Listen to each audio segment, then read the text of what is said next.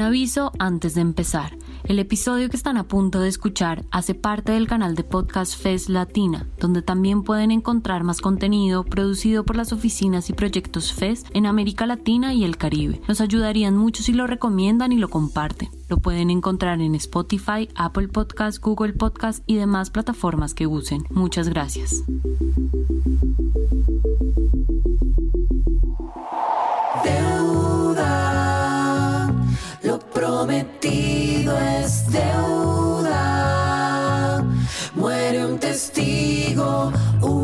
Cientos de miles que cargas a tu cuenta. Hola, soy Frank Cantamuto, economista, y esto es Lo Prometido es Deuda, temporada 2. Un podcast de la Fundación Ebert para entenderla a ella, protagonista central de la historia argentina, la deuda. Entonces el fondo nos dio 50 mil millones de dólares. He anunciado un blindaje internacional que nos saca del frijo. que nadie sabe cómo se va a hacer para pagar la formidable deuda En el sentido de que el préstamo de facilidades ampliadas desde Argentina, país que ha sido sometido a un endeudamiento tóxico e irresponsable con el Fondo Monetario Internacional. La deuda externa es un meollo que lo asocio con los 30.000 detenidos desaparecidos. Si ganábamos la elección antes del 10 de diciembre, ya habíamos arreglado la deuda con los privados y con el fondo. Lo peor de todo es un mal acuerdo.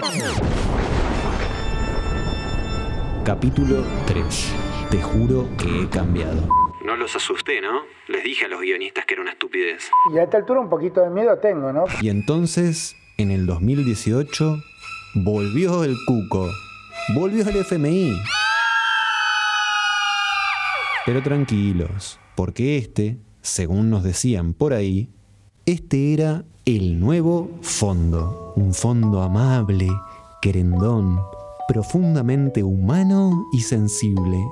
Si hasta pensaron en cambiarle el nombre a Superficie, para que así suene mucho más amigable. Pero no pudo ser, le tuvieron que dejar fondo nomás.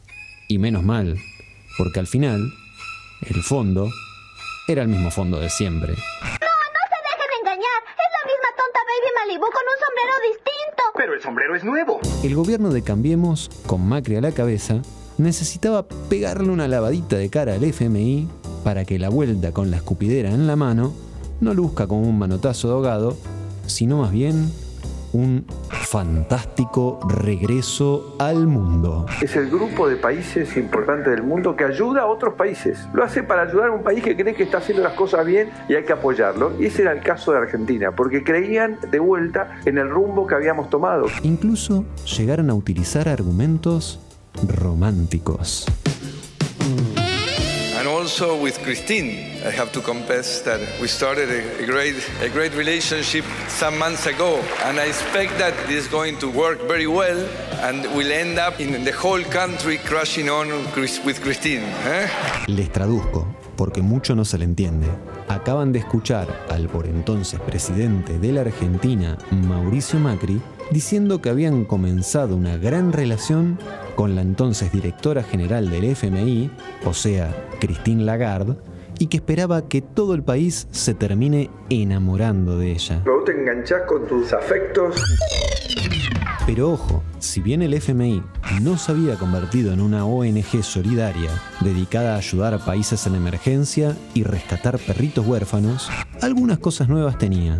Al inicio del siglo XXI, varios países entendieron que independizarse del Fondo Monetario era una buena idea, saldaron sus deudas y dejaron de aplicar sus recetas, que, digamos, no gozaban de gran prestigio. ¡Hay que cambiar los planes! Pero algo sucedió. En el 2008, una crisis económica azotó el mundo y ahí... Santos endeudamientos, Batman. Parece que el FMI ha vuelto para quedarse. Me temo que esto sea una trampa, Batman. ¿Qué diabólico plan le has maquinado? El FMI aprovechó la crisis de países como por ejemplo Grecia y de nuevo les prestó platita para después decirles cómo tenían que ordenar sus cuentitas. En este caso particular, se pudrió todo. El pueblo griego votó en consultas populares que no querían más ajuste para pagar la deuda y reclamaban una buena auditoría. Y así fue. La investigación sobre qué debían y cómo se habían endeudado estuvo.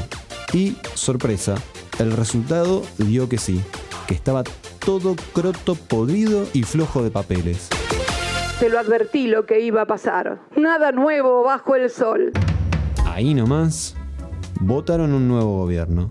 Uno que prometía pararle la chata al FMI, pero que, spoiler, finalmente no paró nada. Y el resultado fue el mismo de siempre. Economía cayendo a pique sobre un fino colchón de recorte de salarios, recorte de jubilaciones, crecimiento del desempleo. Con lo cual no entiendo cómo queremos tropezarnos de vuelta con la misma piedra. Para más profundidad en este tema, pueden escuchar la primera temporada de este podcast y después, ya que están, se miran la peli fondo, otra vez la misma receta de Alejandro Berkovich.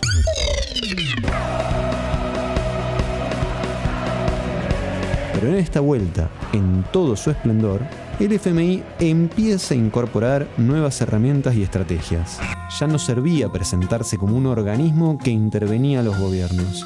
Ahora, los gobiernos debían mostrar que se apropiaban de los programas económicos sugeridos y llevarlos adelante como propios. Incluso ahora, el fondo te dejaba elegir entre dos o tres opciones. Obvio el resultado es siempre el mismo. En medio de un mundo con mayor desigualdad y problemas endémicos de pobreza, el FMI entendió que había que permitir un poco de gasto en los sectores vulnerables. Es así como aparecen los pisos de protección social. Se trata de gastos mínimos para programas sociales. Una vergüenza. Pisos que, si no se cumplen, no pasa nada en realidad. Qué miseria, chico. El problema es si se deja de ajustar. Señor, la crisis económica nos está pegando muy duro. Ajá, tiempos difíciles. Yo he sobrevivido 12 recesiones, 8 pánicos y 5 años de austeridad. Pasaremos esto. El fondo entendió también que las economías no pueden abrirse tan rápido de par en par al mundo, porque puede terminar volando todo por los aires. Por eso, algunos controles cambiarios y de capitales no necesariamente vienen mal. Eso también es un acto de indecencia. ¿eh? Total, tiempo para que los capitales entren y salgan como quieran, ya va a haber. Y lo último, de lo último en materia del nuevo Fondo Monetario Internacional es, ahora te ajusta con perspectiva de género. Bueno, en realidad hace bastante que tiene perspectiva de género, solo que ahora le da más visibilidad, la luce, digamos. Pero bueno, es una perspectiva de género a la FMI. Para ver qué onda, le preguntamos a colegas que de esto saben posta. En serio, se dedican a investigar justamente este tema, desde universidades, CONICET y organizaciones sociales. Acá van Pato Laterra, Majo Liosov, Corina Rodríguez Enríquez y Lucy Caballero. Vamos a ver. Primero, en su idea de género, el género es solo una identidad y esa identidad es la de las mujeres. Las relaciones de género como relaciones de poder no existen, así como las identidades más discriminadas. Trabas, trans, no binarias, lesbianas, maricas, gays, bisexuales. Su uso de la palabra género es utilitario. Segundo. El fondo en su perspectiva de género no tiene enfoque interseccional, no considera otras formas de desigualdad. Para el FMI es lo mismo una mujer blanca de altos ingresos que una mujer migrante, indígena o trabajadora doméstica informal. Me dan asco. Tercero. El FMI señala que más mujeres participando en el mercado laboral elevan el PBI generan crecimiento de la economía. Pero no le importa si aumenta o no la desigualdad de género o bajo qué condiciones laborales se hace. El fondo entiende a la mujer en tanto su productividad. Es una cuestión meramente instrumental. No hay visión feminista. Cuarto. Cuando el fondo habla de inclusión financiera, acopla acríticamente el mayor acceso a productos y servicios financieros con el combate a la desigualdad de género. Sin embargo, esto debe ser mirado de manera más compleja, en tanto una porción importante de la población de mujeres se encuentra endeudada y endeudada para comprar bienes y servicios básicos. Por lo tanto, la inclusión financiera debe ser pensada en conjunto con en qué condiciones se trabaja y cuál es la remuneración de los trabajos feminizados. ¿Entendiste? Sí, perfecto.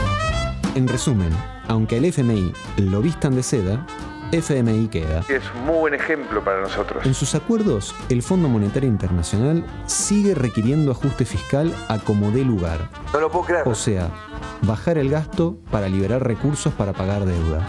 Y de paso, algunas reformitas clásicas. And I'm trying to help them.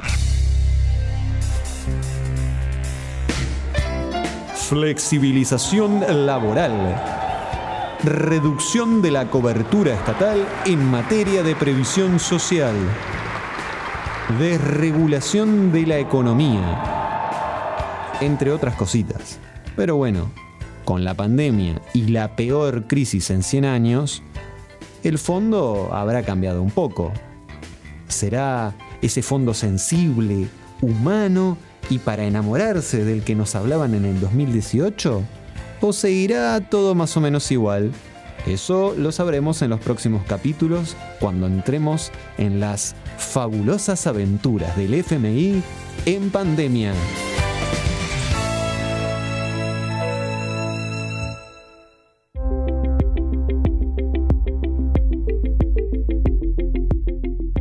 Muchas gracias por llegar hasta el final. Si les gustó, nos ayudaría que lo compartan. Recuerden que este episodio hace parte del canal de podcast FES Latina, donde también pueden encontrar más contenido producido por las oficinas y proyectos FES en América Latina y el Caribe. Nos pueden encontrar en Spotify, Apple Podcasts, Google Podcasts y demás plataformas que use. Les esperamos en un próximo episodio.